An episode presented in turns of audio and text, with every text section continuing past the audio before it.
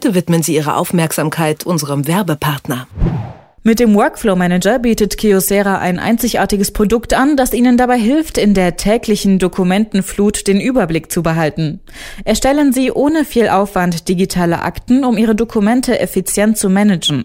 Die Software ist dabei schnell implementiert und einfach zu verstehen und sie kann nach Ihren persönlichen Wünschen angepasst werden, ohne dass Sie sich zu sehr in Einstellungen verlieren müssen.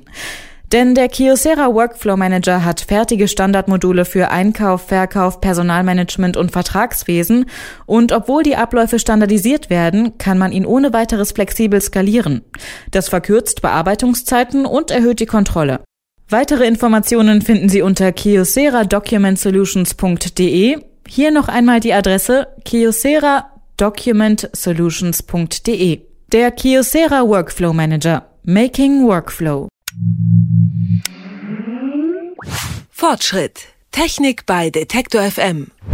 Das Smartphone ist unser persönlichstes Gut geworden. Mittlerweile haben wir es häufiger in der Hand als jeden anderen Alltagsgegenstand. Rund 78 Prozent der Deutschen haben mittlerweile ein Smartphone, laut einer Umfrage von Bitkom.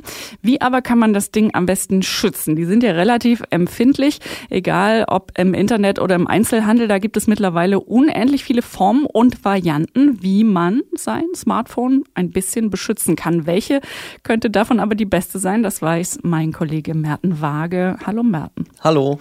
Äh, erzähl mal, was sollte ich denn beachten beim Kaufen von einer Smartphone-Hülle zum Beispiel? Da sagst du es schon, das kommt vor allem auf dich an. Du musst erstmal entscheiden, was du überhaupt möchtest. Da gibt es eigentlich zwei Lager, würde ich fast sagen, die sich immer gegen argumentieren. Der eine Typ ist nur eine normale Verschalung und die schützt dann die Rückseite und die Seiten von deinem Smartphone. Das war's aber auch schon. Und dann gibt es noch den Vollschutz mit einer Klappe oder einem Reißverschluss, der dann auch das Display schützen kann. Ich äh, gestehe, ich bin äh, Typ Verschalung, weil ich das zu nervig finde, es immer aufzuklappen. Aber ähm, egal welchen Typ man jetzt äh, lieber möchte oder äh, nimmt, es gibt ja trotzdem dann innerhalb dieser Varianten immer noch tausend Modelle und verschiedene Hersteller. Da musst du einfach auf ein paar Qualitätsmerkmale achten beim Kauf.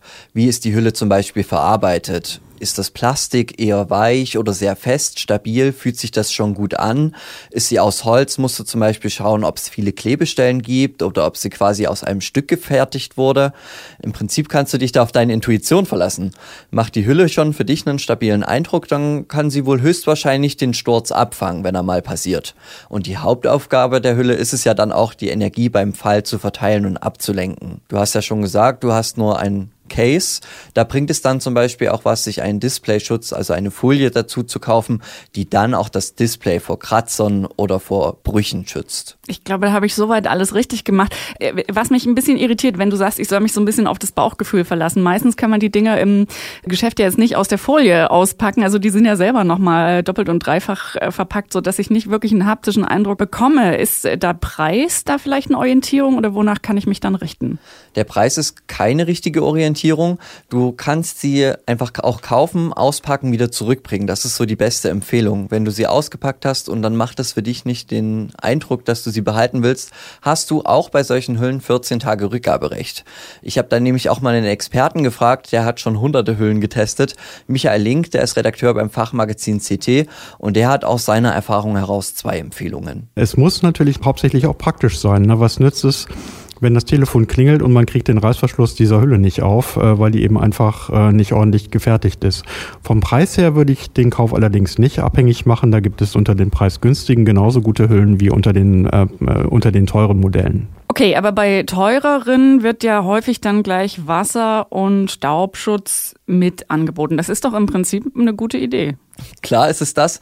Tatsächlich entsteht diese Sicherheit laut Link aber nicht nur durch die Hüllen. Das ist eher eine gut gemachte Werbung. Äh, vielleicht auch deswegen, weil man sich noch aus früheren Zeiten daran erinnert, wie viele Geräte wegen angeblicher Wasserschäden irreparabel äh, beschädigt waren. Das ist allerdings heute kaum noch der Fall. Spielen nicht mehr ganz so eine große Rolle.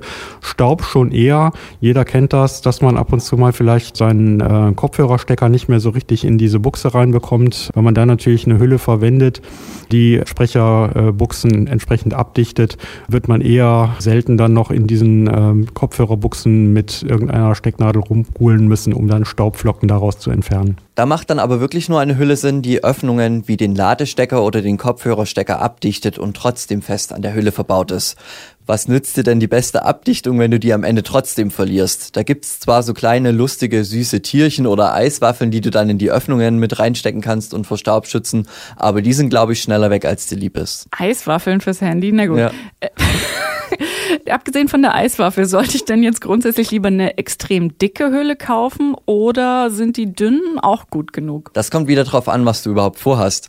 Ist das Smartphone überwiegend in deiner Tasche, dann kannst du dir auch eine dünne Hülle holen die ist dann eigentlich nur zum Schutz vor Kratzern da. Bist du aber viel unterwegs, wo es auch mal runterfallen kann, dann lohnt sich die dicken Hüllen schon mehr. Die können dann auch einen Aufprall besser abfedern. Es gibt aber auch schon Hüllen, die dünn sind und dafür Luftbläschen eingearbeitet haben. Die schützen dann dein Gerät wie so eine dünne Luftpolsterfolie. Wichtig ist da aber, dass du dich mit deiner Hülle wohlfühlst und du überhaupt noch alle Tasten und so weiter bedienen kannst. Sonst bringt die beste Hülle auch nichts. Ich, ich habe ja schon äh, mich geoutet, was ich habe. Was hast du denn? Was benutzt du? Ich habe wie du ein ganz normales Case und vorne drauf eine Schutzfolie. Michael Link hat sich da aber zum Beispiel anders entschieden. Also ich selber benutze eine einfache Klapphülle mit äh, zwei, drei Fächern für irgendwelche ähm, äh, Karten, die ich ab und zu mal brauche. Und das ist es im Großen und Ganzen, wenn ich jetzt weiß, dass ich meinetwegen draußen unterwegs bin und etwas ähm, Schlimmeres damit vielleicht vorhabe, dann packe ich das meistens noch in eine Socke.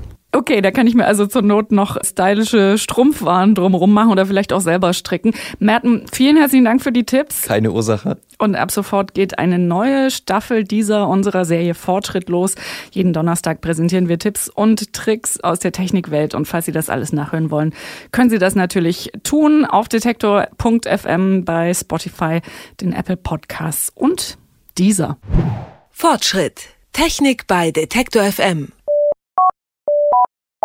Dieser Podcast wurde Ihnen präsentiert von Kiosera. Wer mehr über Kiosera und das Büro der Zukunft erfahren möchte, bekommt in dem eigenen Podcast Digitalk viele interessante Impulse.